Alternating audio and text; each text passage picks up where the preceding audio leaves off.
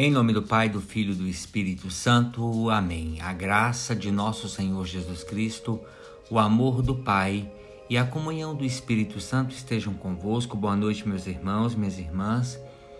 Quero rezar com vocês hoje o Evangelho de São Mateus. Nós temos é, dois capítulos, né? Começa no capítulo 9, dos versículos 35 até o versículo 38. A gente vai para o capítulo 10, vê o versículo 1, depois a gente pula por versículo 6 até o 8. Então, 9, capítulo 9, de 35 a 38, depois o capítulo 10, o versículo 1, e a gente dá um salto o versículo 6 e termina com o versículo 8.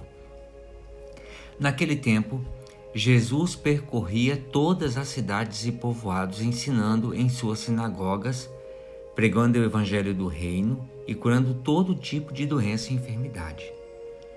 Vendo Jesus as multidões, compadeceu-se delas, porque estavam cansadas e abatidas, como ovelhas que não têm pastor.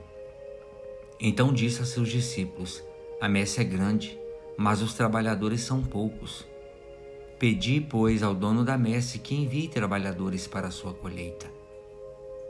E chamando os seus doze discípulos, deu-lhes o poder para expulsarem os espíritos maus e para curarem todo tipo de doença e enfermidade. Enviou-os com as seguintes recomendações: Ide antes às ovelhas perdidas da casa de Israel.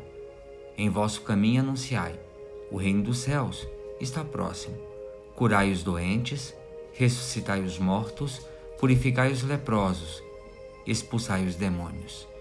De graça recebestes, e de graça deveis dar.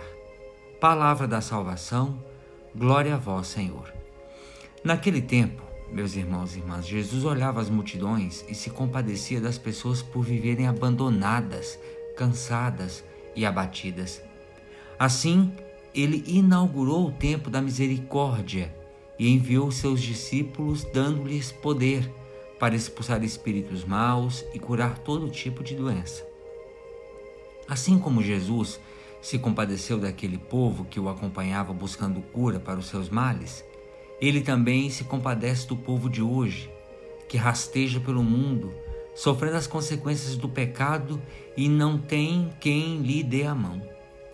Ele nos deu o exemplo para que também pudéssemos olhar os nossos irmãos e irmãs, o nosso próximo, com compaixão e não ficar apenas na pregação.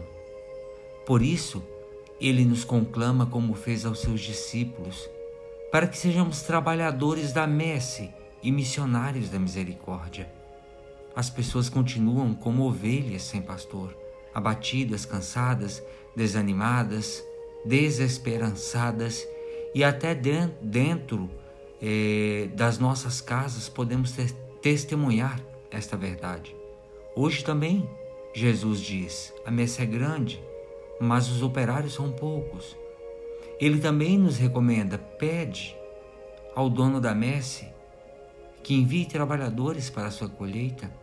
Apesar de muitas vezes sermos também ovelhas desanimadas e cansadas, o Senhor nos convoca, nos alenta e nos dá o poder para anunciar a proximidade do reino que já está acontecendo na nossa vida.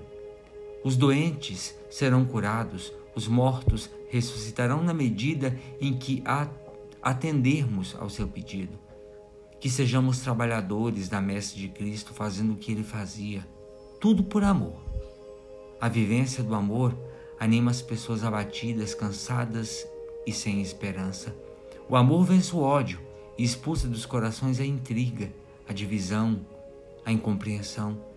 Se fizermos como Jesus fez, estaremos sendo trabalhadores da sua messe. Meu irmão, minha irmã, você tem retribuído a Deus o que você tem recebido de graça? Ó Jesus, Divino Mestre, admirável é teu zelo pelo reino de Deus. Andastes cidades e povoados, ensinastes nas sinagogas e curastes toda sorte de enfermidade. e recomendas que peçamos ao Pai muitos trabalhadores para a tua imensa obra. Aumenta, Senhor, o nosso entusiasmo pelo Evangelho. Amém. Ave Maria, cheia de graça, o Senhor é convosco. Bendita sois vós entre as mulheres, e bendito é o fruto do vosso ventre, Jesus. Santa Maria, Mãe de Deus, rogai por nós, pecadores, agora e na hora de nossa morte. Amém. Pela intercessão da bem-aventurada Virgem Maria, do seu boníssimo esposo São José, desse permaneça sobre cada um de nós a bênção de Deus Todo-Poderoso, Pai, o Filho e o Espírito Santo. Amém. Meus irmãos e minhas irmãs, fiquem com Deus.